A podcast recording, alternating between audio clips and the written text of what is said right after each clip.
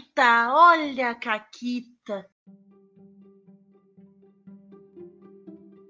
Olá, amiguinhos da quarentena. Aqui quem fala é a Paula e comigo tá a Renata. Oi, Renata. Oi, Paula, tudo bom? Tudo bem? E temos um convidado aqui hoje. É verdade. Eu, como chanceler, porque agora que a promoção me foi dada, que agora que que, a promoção. isso, é, é, não, não. é, a fama sobe a cabeça. É, eu, como chanceler do Queen System, tenho aqui a honra de trazer mais uma vez ao Caquitas Júlio Matos. Seja muito bem-vindo. Olá, boa noite, bom dia para quem é de bom dia, boa noite para quem é de boa noite. Prazer demais estar aqui com essas pessoas queridas num podcast que eu gosto tanto aí e que só cresce, é incrível. Cada vez que eu falo, ah, você já ouviu o, o, o pod... Você conhece o podcast do Caquitas? Já não, já escuto. Ninguém, eu não, não é dica para ninguém mais. Eu não consigo indicar o Caquitas, todo mundo que eu conheço já ouve. Bom saber, fico feliz. Bom saber, bom saber. Muito bom. Cada vez É. mais a fama sobe a cabeça. Para de inflar o ego da Renata, Júlio. Desculpa, pelo amor Paula. de Deus. Prometo, Vai- Pois vai é, tem estourar que aqui. lidar com isso. E, é, mas não tem problema, Júlio. Agora indica o 13 terceira colônia, que daí segue. Também Eu- eu- é olha aí, um olha eu, podcast eu. maravilhoso da Paula aqui falando sobre todos os detalhes, as minúcias de Battlestar Galactica, que é uma das melhores séries de ficção científica e, fan- e space opera, né? Isso. do- Inclusive, o planeta. senhor tem que ir lá, tem que escolher que episódio quer comentar. E, Pô, e que legal. Então vou, vou me preparar, vou ter que me preparar, porque isso aí é. Vou É, chegar com garbo e escolhe- elegância. Escolhe qual tu quer e vambora. Mas hoje o papo não é Battlestar Galáctica. Em breve o papo até vai ser um sci-fi, mas por- ah, calma. Chegaremos Eh, lá, chegaremos lá. Spoilers, spoilers. Eh, qual é o papo de hoje, Renata? Hoje a gente veio falar sobre playtest. E, assim, pra quem não sabe o que, que é, nunca ouviu falar e tal, não. É né, esses termos em inglês que a gente tem por aí, a gente usa muito no RPG. O que, que é um playtest? Bom, playtest nada mais é de que você utilizar um expediente de jogo, né? Você sentar para jogar um jogo que ainda não está que eu ia dizer não está acabado, mas na verdade a gente nunca acaba um jogo, né? A gente desiste de fazer melhorias para ele e considera que a gente tem uma versão, né, mais completa. Mas o playtest é antes disso. A ideia é que quando você está fazendo um playtest, você está em busca de respostas para dúvidas, para questões que ainda não estão bem sólidas dentro daquele contexto que você está construindo, seja ele de um sistema novo ou de alguma adaptação que você está fazendo. Então, um playtest é um, é um ambiente de teste, de prototipagem, em que você está lá com o objetivo de descobrir alguma coisa, né? Ah, eu- eu sempre brinco que é importante escolher bons times de playtest, né? Ah, então, tem playtests numa fase muito inicial do jogo, em que você está testando uma, duas mecânicas. Tem playtest em que você está testando o jogo, como é que ele forma. Então, tem vários momentos em que pode fazer playtest. Mas, basicamente, playtest é o momento de você ah, encontrar alguma dúvida, descobrir alguma coisa que seu jogo ainda não está fazendo, que não ou que você acha que ainda para você tá muito sólido, mas será que para as outras pessoas isso vai funcionar? Então você expande a sua, a sua base. Basicamente, o playtest é para descobrir coisas sobre o seu jogo que você sozinho, olhando para ele ou matutando lá, não consegue alcançar. Me parece um, um solo fértil pra Caquita, essa parada de, de testar coisas e não saber como elas vão funcionar. É verdade. Eh, e tem alguma Caquita de playtest, Júlio, que tu, que tu lembre pra nos contar? Olha, quando a gente estava falando aqui sobre a caquita do dia, né, e vocês falaram, ah, vamos pensar numa de playtest, eu fiquei pensando que um, um playtest é basicamente uma caquita estruturada, né, porque você mais... Exatamente, que porque você... excelente. Exato, uma caquita estruturada por quê? Porque você sabe que vai acontecer uma caquita porque o jogo ele é incapaz, normalmente quando você está fazendo um playtest, de abordar tudo que, o, a, que a própria proposta do jogo. O RPG já é meio doido que jogadores sempre vão tentar extrapolar a proposta. É parte do contexto, eu acho, do jogo e é, digamos, o gerador de caquitas mais eh, normal que tem, né? Os jogadores Uhum. indo fora do que você planejou, fora do que era o escopo do jogo. Mas no playtest, nem no escopo do jogo às vezes você consegue chegar. Então eu tava lembrando lá no, no meu, uh, num dos primeiros uh, jogos que eu fiz, o ED, e o grande objetivo dele era ser um jogo de gerenciamento de recursos, né? Em que as pessoas iam uh, gerenciar os recursos. Mas no começo, eu não sabia muito bem como lidar com isso e, e os jogadores e a gente montou um, um, um, time e a primeira coisa que a galera resolveu fazer eu tinha um inimigo que na minha concepção de teste ele era muito forte e eu botei a galera para lutar contra ele e a galera acabou com o tal inimigo que era muito forte que ia consumir todos os recursos deles em duas jogadas de dados. Tipo pá foi automaticamente. E eu falei, pronto acabou acabou a, a sobrevivência porque a partir dali não importasse o que eu fizesse, aquele grupo já estava contaminado com a ideia de que eles eram muito bons no que eles faziam e não ia mais. Uh, uh, e, e, e mesmo que eu colocasse novos desafios, eles ainda iam se sentir aptos a vencer aquele desafio. Para eles não tinha mais frustração. Então, digamos, ali eu já vi que eu precisava de outro contexto e foi inclusive nessa hora que nasceu a ideia principal do ED, que é de quando você rola um dado, você perde um recurso. Então, a quantidade de dados que você rola, né, a quantidade de testes que você pode fazer é, é limitada. Muito bom. Eu achei excelente que da Caquita nasceu uma mecânica. É, no playtest, normalmente é assim: você vai levando ele até que ocorre uma caquita. Aí você precisa entender o que aconteceu ali. Alguns casos, os designers nem sempre estão atentos às caquitas, que é uma coisa talvez até que a gente vai falar um pouco mais para frente, que é sobre quando você empolga com o playtest, ele vira um jogo.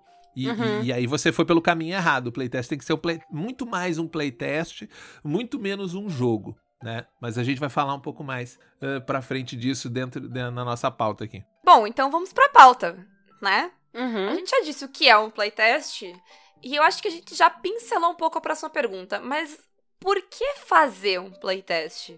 É, basicamente, uh, o playtest é esse momento em que você não só vai uh, descobrir coisas sobre o seu jogo, mas também firmar conceitos. A maioria das vezes, quando você tem uma ideia, e aí até a Renata pode uh, comentar isso, porque eu vi isso acontecer pelo relato que ela deu sobre os jogos que ela fez, até para o último concurso, que na sua cabeça as coisas têm uma dinâmica. Na mesa, quando outras pessoas estão trabalhando nessa dinâmica, elas têm três vertentes para entender o que, que vai acontecer naquela mesa. Uma é a forma com que você explica, ou a forma com que você uh, expõe o jogo. Outra é a forma com que você registrou isso, porque na sua cabeça tem muitas coisas não registradas. E aí você vai anotando, né? Ah, isso aqui, quando acontecer isso, tal mecânica acontece e tal. Aqui, quando é outra, tal mecânica acontece. E aí, quando você começa o jogo, a pessoa jogadora diz assim: Ah, mas eu queria fazer tal coisa. E aí você, na sua cabeça, você tinha aquilo pensar, mas aquilo não está estruturado. Então você, ó, isso é um ponto importante a ser. Então o playtest ajuda não só para descobrir coisas, mas também para estruturar as ideias para que aquilo faça sentido dentro da proposta. Sim. É, o, o que aconteceu comigo, bem lembrado, quando eu tava fazendo playtest do Caos para RPG Jam 2020 foi que eu tinha. Eu nunca, nunca vou superar fazer playtest do caos, porque parece que tá. É, é, é um contrassenso, né? É, é, lindo esse, esse, esse nome. Obrigada, Parabéns, obrigada. Eu, eu, sei, eu sou excelente. Hoje, hoje é o episódio do meu ego nas alturas. É, nós estamos plantando uma árvore maldita da qual iremos nos arrepender, Paula. É, é, essa é a origem de Super Vilã da Renata, é esse podcast. hum, enfim. E ele é organizado em cenas, né? Então tu faz coisas dentro de cenas. E no começo ele tinha três tipos de cena em que tu age. Que uma delas era uma cena em que as pessoas basicamente sentavam, porque eu imaginei ele como um jogo de heist. Então eu imaginei aquela cena em que a pessoa senta em cima, assim, na frente de um, de um quadro de. de daqueles negócios que tu põe uns, uns alfinetes, que eu esqueci o nome, de rolha. E de é. cortiça. É. Cortiça. cortiça. De cortiça. Essa é a palavra. Na frente do quadro de cortiça, e aí tu coloca ali a foto do caminhão que tu vai usar para invadir o lugar, e aí tu puxa uma linha vermelha, tu faz não sei o quê. E tinha na minha cabeça um momento em que as pessoas iam meio que se planejar e fazer isso.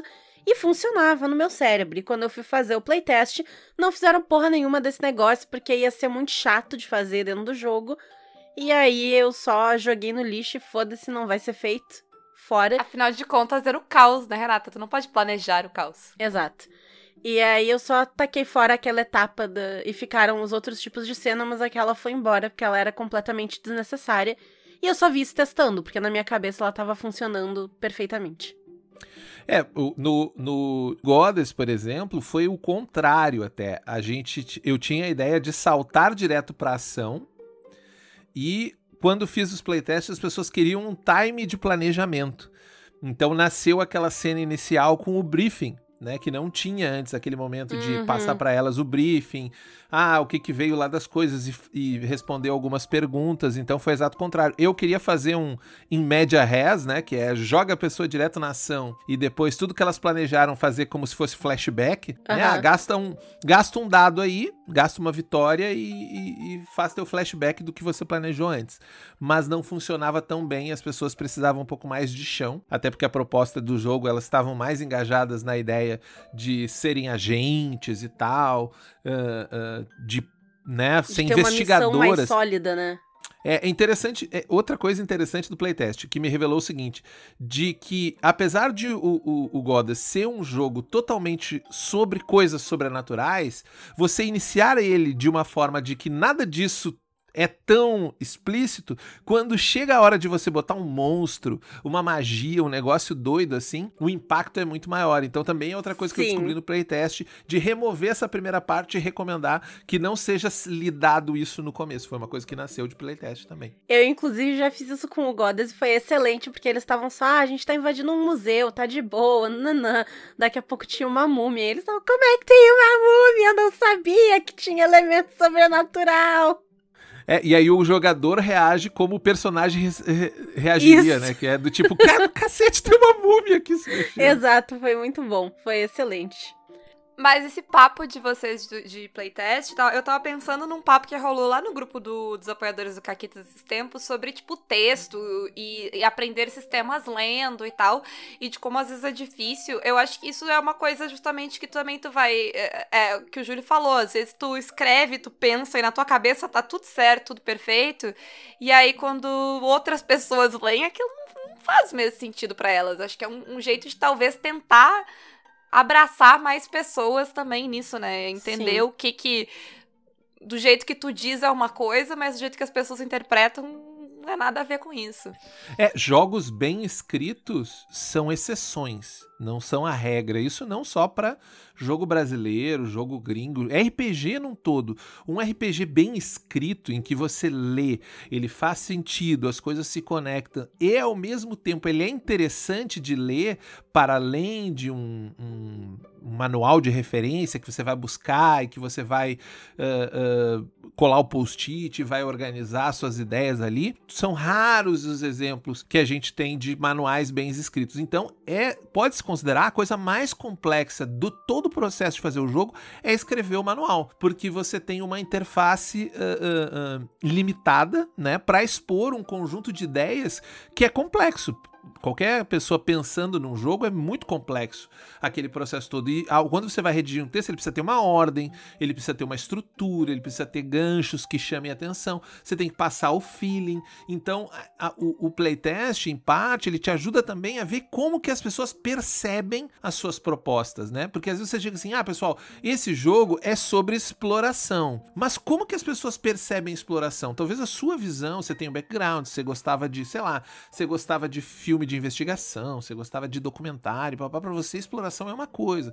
Para as pessoas, na média, vai ser, ah, então o playtest te ajuda também a ter esse retorno de o que, que as pessoas pensam sobre determinado ponto e também te ajuda a formular. Então, como a Renata disse, aparecem mecânicas de playtest por causa disso, de você ver como a sua proposta impacta nas pessoas. Inclusive, eu fiz um, um read test do caos com a minha irmã. Porque a minha irmã não joga RPG. É, aqui em casa, né? Eu tenho um irmão e uma irmã. Meu irmão joga, minha irmã não. Então, quando eu escrevi o caos, eu entreguei pra ela ler. E eu pedi, lê e me diz se tu conseguiria jogar. Porque se uma pessoa que não joga RPG consegue ler o teu texto de RPG e achar que ela possivelmente consegue jogar, é porque alguma coisa mais pro lado certo eu fiz ali. Sem dúvida.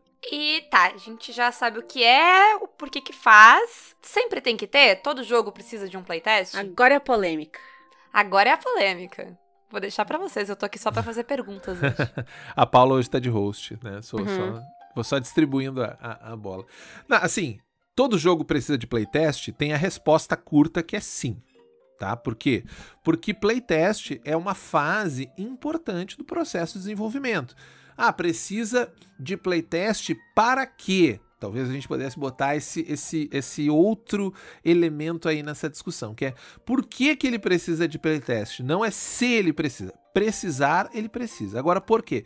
Para que você possa melhorar o seu jogo. Mas todo jogo. Pode existir um jogo sem playtest? Porque a polêmica principal sobre isso é: ah, não, para conseguir playtester é muito difícil. E sim, é muito difícil. Por alguns elementos, até que a gente vai falar daqui a pouco mais sobre o que, que a gente aprende sobre isso. Mas principalmente que playtest não é um jogo, como eu falei antes. Então, ah, se eu quero curtir, se eu tenho pouco tempo, se meu tempo é limitado e eu quero me divertir, eu não vou investir esse tempo ali de uma, duas horas numa coisa que provavelmente vai uh, uh, uh, quebrar, que não vai funcionar, que tá numa fase muito embrionária. Então, conseguir pessoas para um playtest pode ser difícil. E algumas pessoas acreditam até que esse seja um gatekeeping para o desenvolvimento de jogo. E eu discordo um pouco dessa teoria. Uh, uh, não que não possa ser um gatekeeping, né? Não que seja um, um- um- um difícil em certos pontos, mas você não precisa necessariamente se bitolar isso para desenvolver seu jogo. O que eu aprendi no meu tempo de, de- de desenvolvimento de jogos é que provavelmente os seus primeiros jogos não serão playtestados. E tudo bem, é a sua proposta, você quer mostrar o que você qual é a sua ideia, o que, que você está trazendo, e você vai jogar eles no mundo, né? Ah, eu vou jogar esse jogo no mundo. Ah, foi play... Teve playtest? Ah, eu fiz uns testes internos aqui, fiz uns testes particulares nas mecânicas e ok. Mas se você quiser jogar para ver como é que é, você pode me dar o feedback. Então, gerar um interesse no seu jogo é parte do processo de fazer o jogo também. Então, o playtest não é uma porta do qual, assim, todo jogo precisa de playtest, senão ele não é um jogo, não. Mas todo jogo precisa, sim, de um playtest para ele ser melhor. Provavelmente seu jogo vai estar limitado, né, a um determinado contexto que é só seu. É o que você jogou, as coisas que você conhece, as referências que você tem. E se você não playtestar, ele não vai ter. Mas não significa que você não possa lançar esse jogo, né? Fazer um PDF botar na rua e ver o que acontece, ver o que as pessoas acham. Porque às vezes da sua ideia pode nascer outras ideias. Eu, como sou muito adepto do desenvolvimento aberto, de Creative Commons, de as pessoas pegar e roubarem minhas ideias, eu não tenho nenhum problema com isso. E eu sei que muita gente tem problema com isso. Até uma das discussões que mais rola na- no- nos espaços de RPG independente. Ah, como é que eu protejo a minha ideia? Como que eu faço para registrar o meu jogo? Que na minha percepção, e é uma percepção particular, e eu respeito quem discorda dela, porque isso é um- uma discussão, ah, isso é uma bobagem, né? É- é, não é, não, você botar para fora a sua ideia te dá mais chance de você vencer essas barreiras que possivelmente seja de playtest, porque se hoje, quando eu proponho um playtest, eu tenho pessoas interessadas, é porque no passado eu dei um salto sobre isso, não fiz playtest, joguei minhas ideias, debati, troquei, me interessei pelo playtest de outras pessoas, também é importante, tem muita gente reclamar, ninguém quer playtestar meu jogo, mas quantos jogos você já testou de alguém, né? Quantos protótipos você já pegou e já leu e deu um feedback? Nenhum. Então como é que você espera que alguém vá querer lhe dar feedback de alguma coisa, né? Se você não faz, então, importante também. Mas óbvio que, dado o contexto que a gente tem, inclusive da onde nasceu essa polêmica em, algum, em, em algumas threads gringas no Twitter, falando: ah, para quem é mulher é mais difícil, para quem é LGBTQIA, é difícil, para a comunidade negra é difícil conseguir um playtest ou conseguir uma pessoa que não seja uma pessoa escrota, que vai dar uma opinião legal e que não vai ser o nerd que festeja o dia da toalha e diz assim: ah, porque eu jogo há 20 anos, esse jogo é uma bosta e não vai lhe dar nada de construtivo. É sim um problema, na minha opinião. Mas eu acho que eu falei demais. Falou bem. Eu tava pensando aqui, então a ideia seria que no mundo ideal, pelo menos como eu entendo, no mundo ideal, todos os jogos teriam playtest pra que todos eles pudessem ser melhor. Infelizmente, a gente não vive num mundo ideal e aqui no Brasil, tipo, bem longe disso. Sem dúvida. Mas ah, eu acho que fica meio que nisso.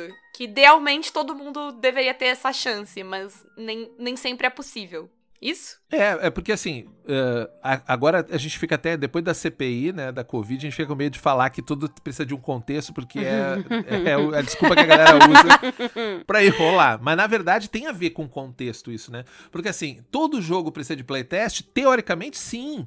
Porque senão ele não, não, não vai ser um jogo rico, ele vai ser um jogo pobre, no sentido de conteúdo, né? De, de flexibilidade. Mas como você falou, não existe o mundo ideal onde todo jogo pode será playtestado e que você vai conseguir gente legal, ou que você vai conseguir gente que minimamente lhe ajude e não esculache seu jogo, que acontece também. Uma das coisas que aconteceu na thread é dizer, ah, eu não faço mais playtest no meu jogo porque as pessoas só esculacham o meu jogo. Porque Nossa. é um jogo.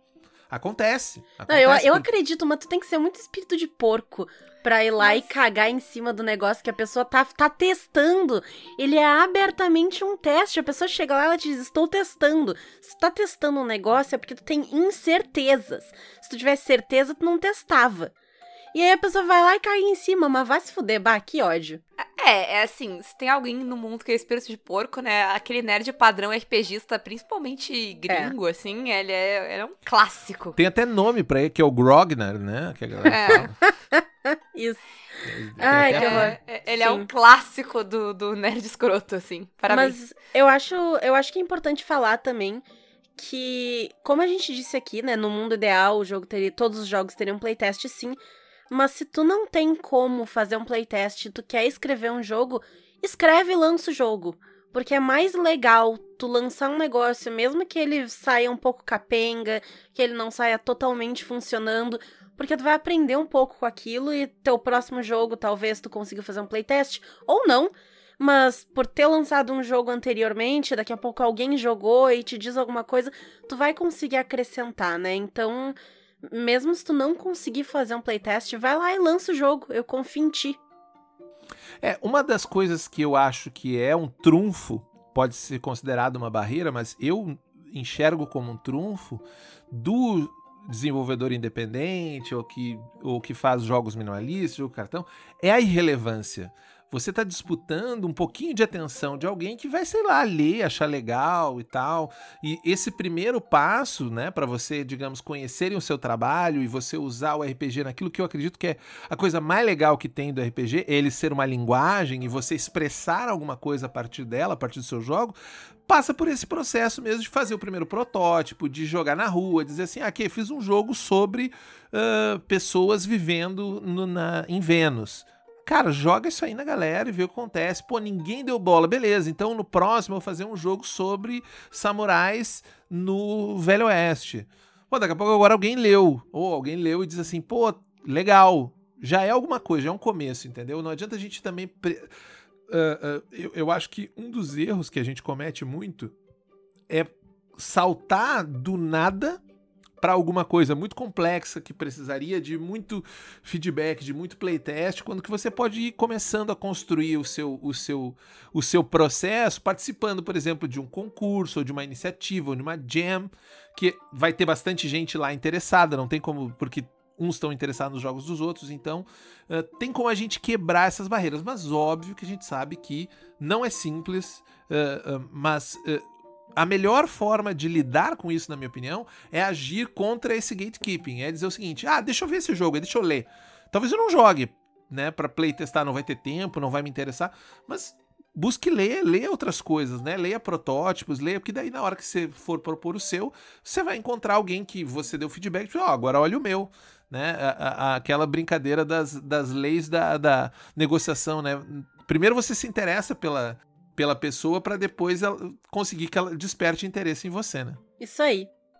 Tu comentou antes, Júlio, sobre momentos diferentes de teste, né? Então, uhum. quais são esses momentos e o que que se testa nesses momentos? O que que tu espera encontrar? Que tipo de caquita tu... Tu disse que é uma caquita quase planejada, então que tipo de caquita tu, tu espera em cada momento do playtest. É, as caquitas estruturadas, né? É tipo uma, uma composição, né, de caquitas, né? Você começa lá pelas notas baixas e depois vai fazendo os acordes, até depois você fazer o soneto e quando você tem a melodia completa de caquitas, que é o seu, é a entrega final do jogo. Gostaram dessa analogia? musical. Foi ótima. Foi ótima. Mas, digamos, os acordes são as mecânicas isoladas, né? Uh, porque, assim, uma coisa que também rola às vezes discussão é assim: ah, não, eu encontrei aqui uma ótima forma de usar 3D6 mais não sei o que, 9 fora 4, e que dá uma média de resultados e que falou, pô, interessante. Mas não, se ela não tiver um propósito que vá direcionar o jogador para fazer alguma coisa no seu jogo, ela não é nada. Ela pode ser matematicamente bonita, boticamente bem, bem construída, uma estatística perfeita, não é nada. Então, o primeiro passo é para que, que serve enrolar? Como que eu vou testar aqui? O que que isso para isso está levando? Quando eu peço para o jogador ou jogadora fazer um teste, o que que isso leva? Que decisões ele toma? Então tem essa primeira parte que é mecânica, que às vezes nem existe um jogo e às vezes você pode fazer meio que um bate-bola com alguém. Então, por exemplo, meus playtests, eu sempre começo essas as mecânicas fazendo esse primeiro rascunho e fazendo bate-bola com alguém. Se eu te pedir para fazer tal coisa, o que que você faria? Que, por exemplo, uma das um, um jogo da secular, que é do Ray do Reuse, o Aureus, ele tinha a ideia de que fazer jogos, os dados dançarem capoeira. E a primeira ideia dele foi, uh, uh, pô, para os dados rolar, eu vou botar tudo D12 que vai rolar. E aí ele fazendo esse, esse primeiro playtest, ele viu que, ah, mas não rola legal, os dados são pesados, não bate. Ele foi testando junto e vendo como que a outra pensava para chegar no D8. Então o D8 não dropou lá assim, ah, vai ser D8. Não, foi o melhor dado para chegar aonde ele queria chegar. Então, eu acho que o primeiro estágio é esse isolado, né? E depois que você tem essas suas mecânicas principais, e eu particularmente gosto de jogos que tem uma, no máximo duas mecânicas centrais e as coisas giram em volta dessa ideia, até para facilitar que a pessoa entenda o que, que você está procurando, você vai testar o conjunto. E aí talvez você já possa marcar um jogo. Mas é muito importante que ao marcar esse jogo, você faça isso que a Renata falou perfeitamente. É, pessoal, é um teste. O que, que significa isso? Pode ser que no meio desse teste eu diga, parou e vamos voltar do começo e vamos fazer. E agora vocês tomam outra decisão. Vocês não fazem isso, fazem aquilo. Isso às vezes é chato. Ah, mas eu tava gostando da história, tava gostando do meu personagem, mas isso pro playtest não interessa, porque eu tô tentando descobrir se aquelas mecânicas que eu criei, elas funcionam em conjunto. Então tem esse estágio de as mecânicas funcionando em conjunto, isso faz sentido, isso não faz. A pessoa me fez uma pergunta sobre algo que não estava previsto, e isso foi muito importante pro jogo preciso anotar para que isso precisa ser uh, uh, manipulado no jogo. E talvez eu, eu, eu acho que teria uma terceira fase, que aí é o teste do, da proposta, né? Você tem um material escrito com as regras básicas, principais, em que você entrega para alguém e tenta ver se com aquilo, sem a sua ajuda, sem o seu auxílio, a pessoa é capaz de chegar num jogo, né? Se ela consegue, tipo, dali tirar um jogo, tirar alguma coisa, nem que seja um teste, né? Ah, ela conseguiu uhum. entender a dinâmica principal, sabe que a mecânica tal, ela montou o um personagem, ou ela pegou um personagem pronto, entendeu o que, que ele faz e conseguiu jogar. Eu diria que esses são as três coisas que você pode entender. Se, primeiro, se as suas mecânicas em si te levam, levam aquele jogo para algum lugar. Segundo, se elas funcionam umas com as outras e, e, e são capazes de gerar um jogo. E depois, se, uh, se você consegue projetar esse jogo para alguém, que é a última digamos, fase mais importante que tem, que é é preciso que outras pessoas entendam, porque só você é, entender não adianta, né? Você, como quem diz, a não ser que você queira um jogo para você jogar com seus jogadores no seu grupo, beleza. Aí você pode extrapolar essa fase, porque você é o mestre, você resolve, você explica, os seus jogadores entenderam, tá tudo certo. Não precisa nem ter livro, né? É, é bom lembrar desse episódio. Você se preocupa com essa coisa de passar adiante quando você tá fazendo um jogo que vai ser jogado por mais pessoas. E não tem nada, não é bom nem ruim, nem melhor, nem pior, nem mais game design, nem menos game designer quem faz jogo só pro seu grupo e quem faz jogo para outras pessoas. Não é só jeitos, só abordagens diferentes. Sim. E quando a pessoa tá fazendo playtest, então ela, ela tá procurando por alguma coisa. E até tu falou ali, ah, tu nota um negócio, e aí tu anota ali uma pergunta que te fizeram, tu não tava esperando, ou... É, e eu lembro que quando a gente participou de um playtest teu, inclusive, tu nos pediu para anotar qualquer coisa, comentários e tal, lembrar para conversar no final e tudo mais, né? Uhum. E então, que tipo de coisa, assim, quando tu decide, tá, vou fazer um playtest, que tipo de pergunta que tu, que tu pede para as pessoas responderem? O que, que que conversa que tu quer ter no final do playtest com o pessoal que participou de um? É, isso eu acho que é muito importante esse ponto, Renata, porque assim, é muito comum as pessoas uh, não entenderem o que, que você espera do playtest. E assim, um feedback que é, pô, gostei muito, o jogo é muito legal.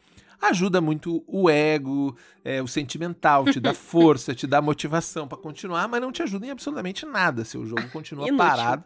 Exato, continua parado no mesmo lugar. Mas você não vai dizer isso pra pessoa, porque a pessoa gostou do seu jogo, tá querendo te dar aquela moral bacana. Mas é muito importante que no começo você esta- estabeleça alguns pontos que são as suas dúvidas, mas não diga para as pessoas que essas são dúvidas. Por quê? Porque isso também induz os jogadores a ou tentar quebrar aquilo, já que você estava em dúvida, né? então ele vai agir voluntariamente para aquilo acontecer e que você quer o exato contrário, você quer que aquilo aconteça e o jogador reaja àquilo, né? Ou ele evitar aquilo para não evitar o constrangimento. Ah, não vou tocar nesse ponto porque aqui é um ponto que ele tem dúvida. Então é preciso no começo setar um pouco as expectativas. Ó, pessoal, anotem sobre isso, cuidem da ah, ah, determinada coisa que, ah, que vocês vão fazer. E no final eu costumo perguntar sempre como que a pessoa decidiu determinada coisa. Ah, nesse momento do jogo, por que, que você decidiu fazer A e fazer B? Ah, porque tinha mais chance de eu conseguir com os meus equipamentos. Que é- foi, eu acho que se não me engano, até foi. uma- Se, se a minha memória não me trai, foi uma das perguntas que eu fiz e uma resposta que você deu, Renata, que você estava combando os equipamentos. Você viu ali uma possibilidade. Eu com bando. Eu ia dizer que parecia muito um negócio que uma de nós duas tinha dito, assim. Esse negócio de, ah, eu vou fazer isso porque eu tenho mais chance pelos meus equipamentos. Exatamente, Assim, é 100% então- eu e a Renata. É, e, e aí você percebe, ó, isso é uma ferramenta que o jogador está utilizando para atingir os seus objetivos. Isso significa sucesso, porque você não disse para ele que ele poderia fazer isso. Ele entendeu a partir dos recursos que você deu, das possibilidades que você apresentou, ah, que ele podia utilizar isso para fazer uma melhoria, para encontrar uma maneira mais otimizada de alcançar o que ele busca. Então, naquele momento que você disse isso, eu anotei. ó, ah, equipamento está show. É exatamente isso que eu queria, que as pessoas olhassem para aquilo e dizer, beleza, o meu equipamento é um, é um recurso, é uma ferramenta para aquilo que eu quero fazer. E, e vai ter vários pontos uh, que isso vai acontecer. É importante que quando você está fazendo playtest, você olhe, porque normalmente 99,9% dos casos de playtest quando não, a menos que não tenha mestre, mas mesmo assim você tá numa figura de anfitrião, você é o mestre e os outros são jogadores. Então, testa-se muito mais a reação do jogador do que a reação do mestre a determinados tipos. E, e uma das deficiências dos jogos é orientar mal os mestres, ou narradores, ou narradoras, Uhum. por assim falar. Ele orienta mal exatamente porque é o único ponto em que a visão fica muito autocentrada, né? A minha visão de jogo é essa. Então eu, eu procuro sempre tentar fazer, num primeiro estágio, essa levantar essas ferramentas que os jogadores estão colocando como, como, como interessantes, que eles estão gostando no playtest, que eles estão utilizando,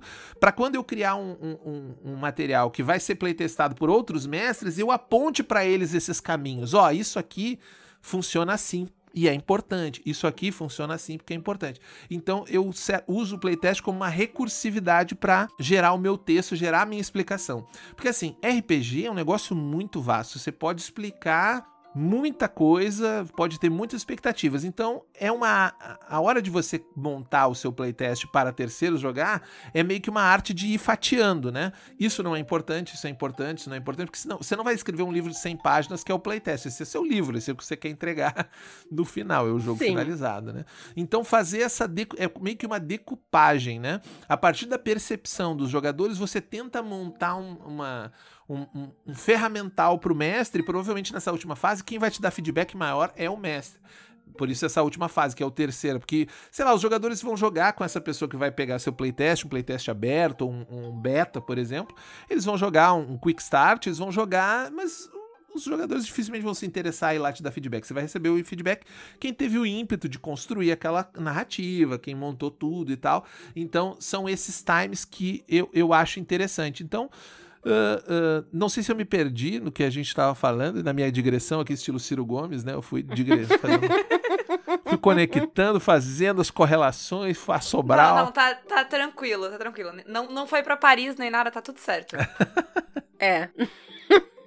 Puta que pariu. Depois você emenda isso de alguma maneira no podcast aí, porque. O quê? Ai. Não, aqui, a não ser que o convidado peça, nada é cortado. É jornalismo verdade. Exato. É. Por quê? Não, é, Porque chama trabalho. Exato.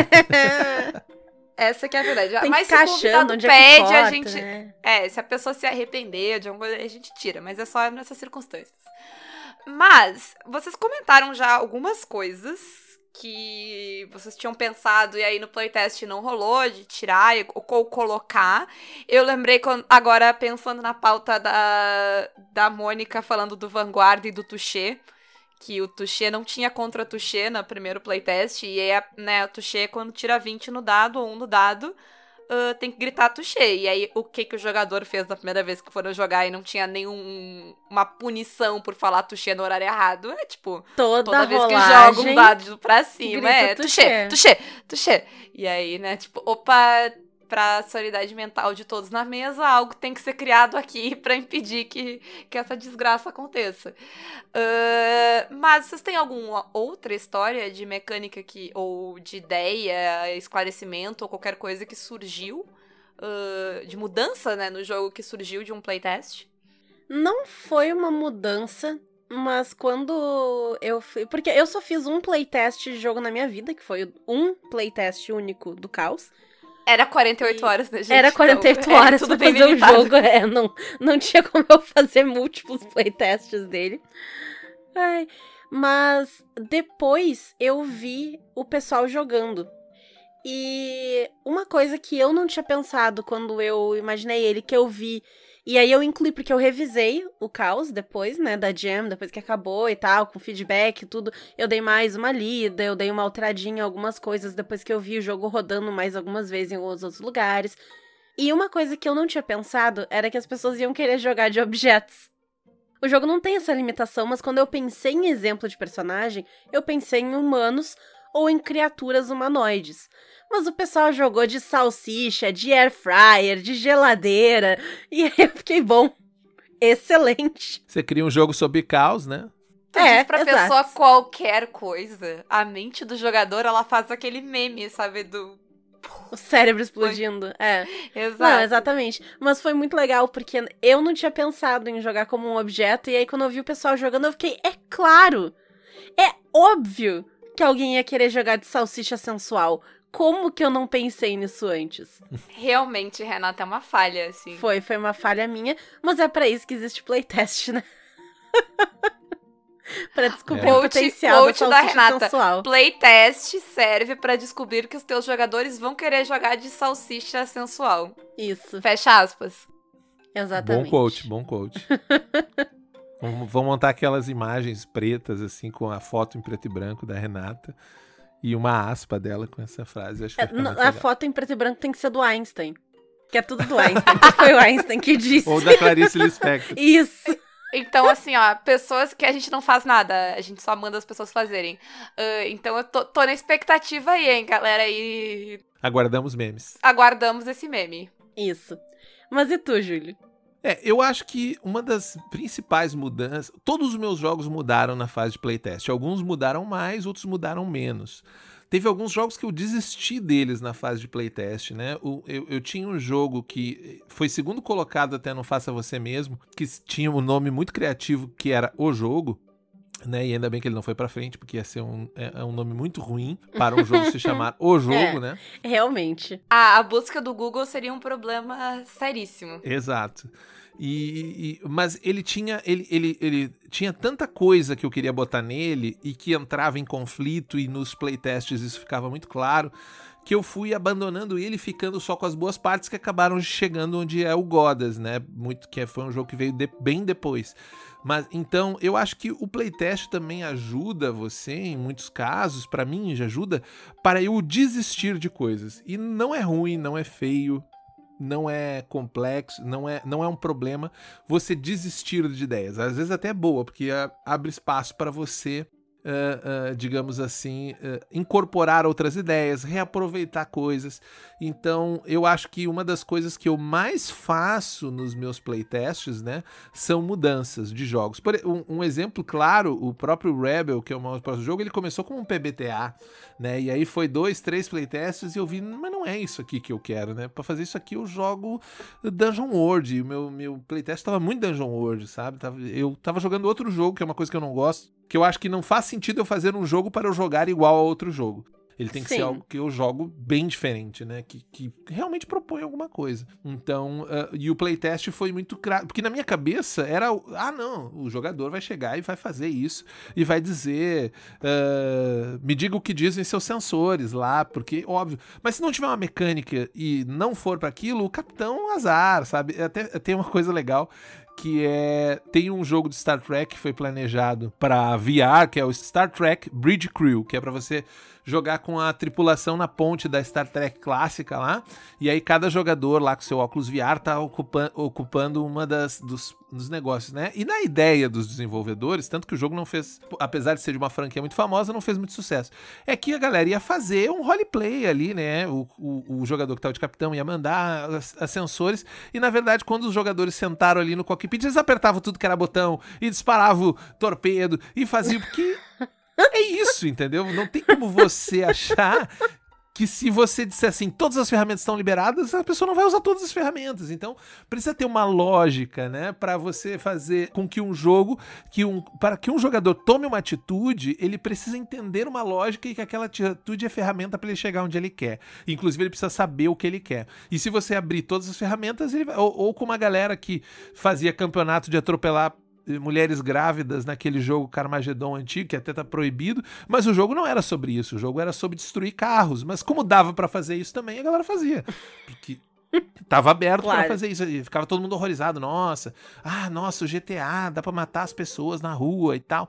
Mas as ferramentas estão lá, o jogo é sobre uma série de coisas. Então, eu acho que o, o, o playtest tem essa coisa de mostrar pra você qual que é a direção que o seu jogo tá indo e por que que aquelas mecânicas que você pensou e que na sua cabeça eram muito bonitas não fazem sentido na cabeça das outras pessoas. Nem como ferramentas, nem como proposta de jogo, e nem sempre. E, e, e- você tem que lembrar que você não vai estar lá para dobrar isso à sua vontade, né? Porque é aquela coisa do quando os jogadores vão fazer uma caquita, né? E essa caquita não é estruturada, muitos livros de RPG clássicos recomendam que, ah, não, o mestre, o narrador tem a palavra final. Isso às vezes é chato, isso atrapalha, não contribui para a relação de um grupo de jogo que se sente muito mais tolhido do que ah, ah, divertido. Ah, não, eu, tô, eu quero fazer as coisas. Não, pô, na minha ficha diz que eu posso ficar ofuscando e ninguém me chegar, mas aí o mestre disse que alguém me enxergou.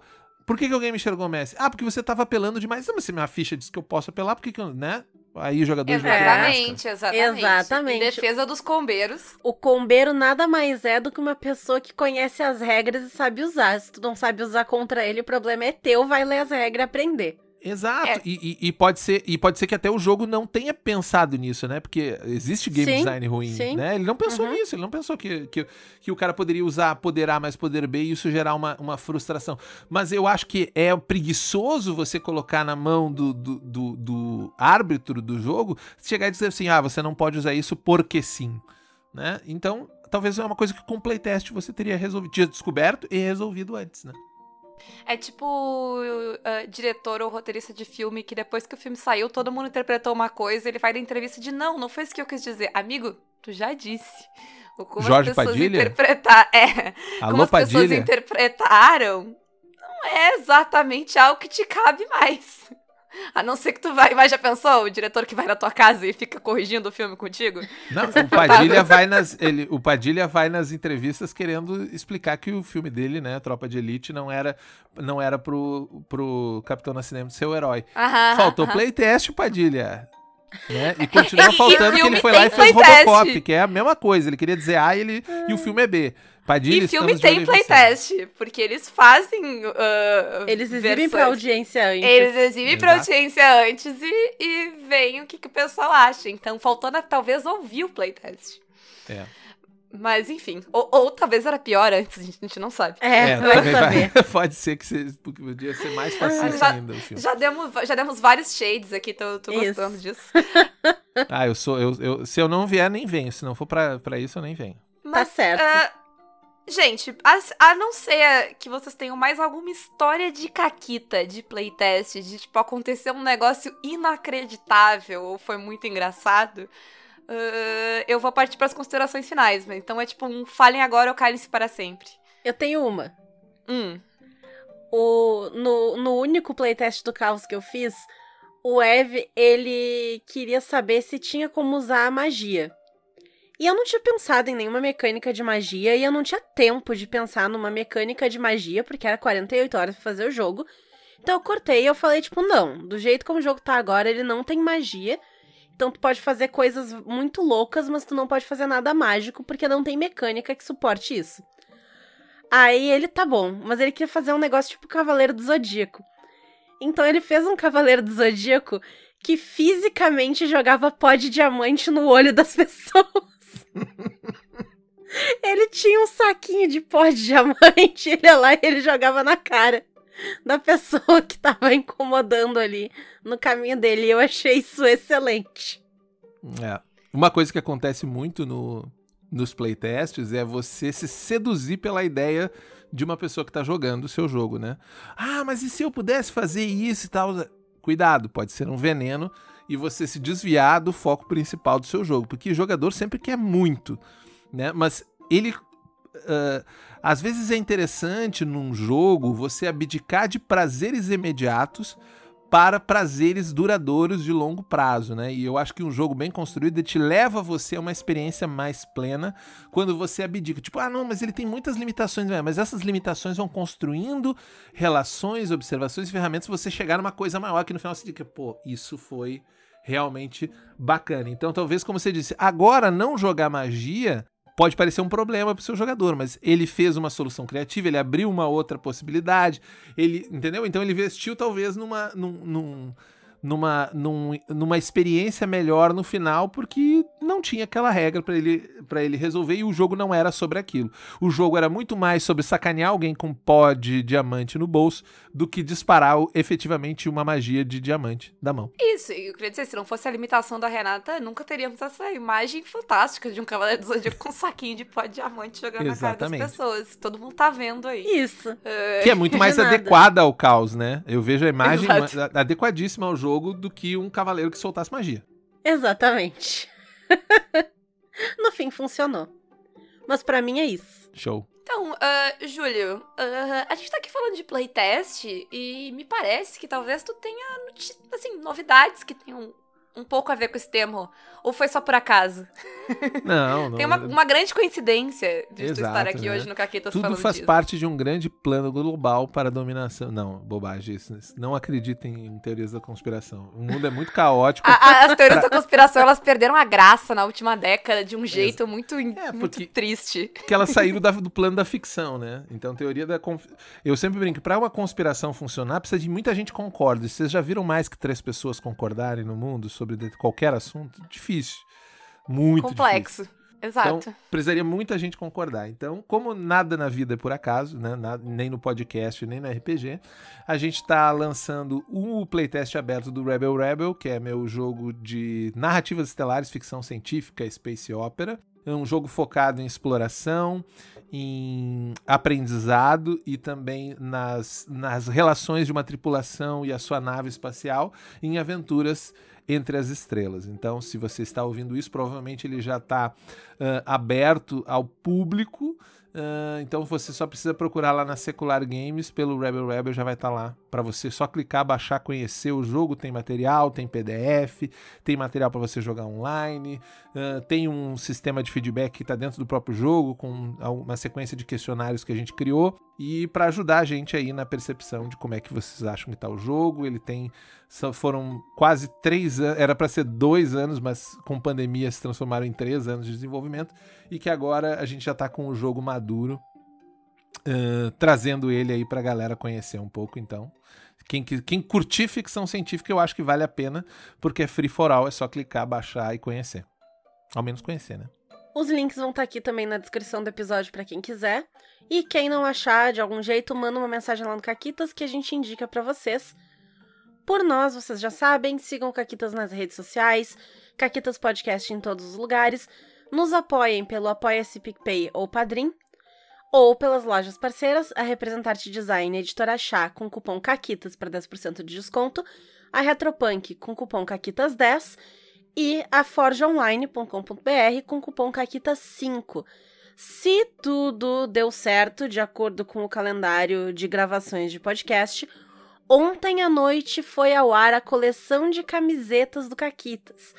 Então, corram lá na Forja Online para vocês verem que camisetas que a gente tem disponível e mandem mensagem pra gente, o que, que vocês gostaram. Ah, achei essa estampa uma bosta, ok, me avisa lá, e aí, sei lá, não tem o que fazer. É limite. E aí a Renata vai dizer, tipo, que não compra. Não, não compra, enfia no cu. Não gostei, lide com isso. É, enfia teu cu, não sei. E- Isso. mas mandem assim- sugestões de estampas também, se você tiverem ideias, porque me disseram não tem limite, pode ter 400 estampas se quiser. Então mandem ideias que eu boto mais estampas lá e assim a gente vai fazendo. E se as camisetas forem um sucesso, quem sabe a gente consegue comissionar um pessoal pra fazer estampas, fazer um negócio mais bonitão, assim, profissional. Quem sabe? Enfim, vocês podem ir lá elogiem a- as, as artes da Renata, tipo, assim, no mínimo vocês vão rir de algumas coisas que estão lá, porque vocês Tem camiseta lá que tem som, tá? Tem, tem camiseta lá que tem som. Só pra quem é apoiador do Caquitas, talvez, Isso. mas tem.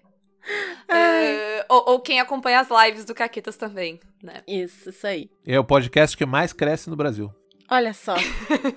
parece, parece um slogan do governo federal quando o governo federal ainda valia alguma coisa. É. né? Caquitas, um podcast de todos. Isso aí. Isso aí. Eu vou, eu vou até mudar o logo do Caquitas pra aquele logo bonito. Que logo bonito que era aquele, né? O logo. Que saudade do meu ex, né? Que saudade do meu ex. Que saudade de quando, de quando se pagava um designer de vez em quando. Que saudade de quando se pagava alguma coisa que não era propina nesse governo federal. Ah, é, enfim, gente. É, é isso. Com essa mensagem, com essa saudade do, do ex, a gente encerra o Caquitas de hoje. E beijo pra vocês. A gente vai continuar aqui, porque hoje é aquele. Aquele, aquele co- coisa que o convidado vem e fica a semana no Caquitas. Isso, isso. É, é o sleepover. Isso. Acantonamento Festa- do Caquitas. Isso, acantonamento do Caquitas. Beijo, gente. Acaquitonamento. Não sei. Termina, termina. Para de gravar, pelo amor de Deus.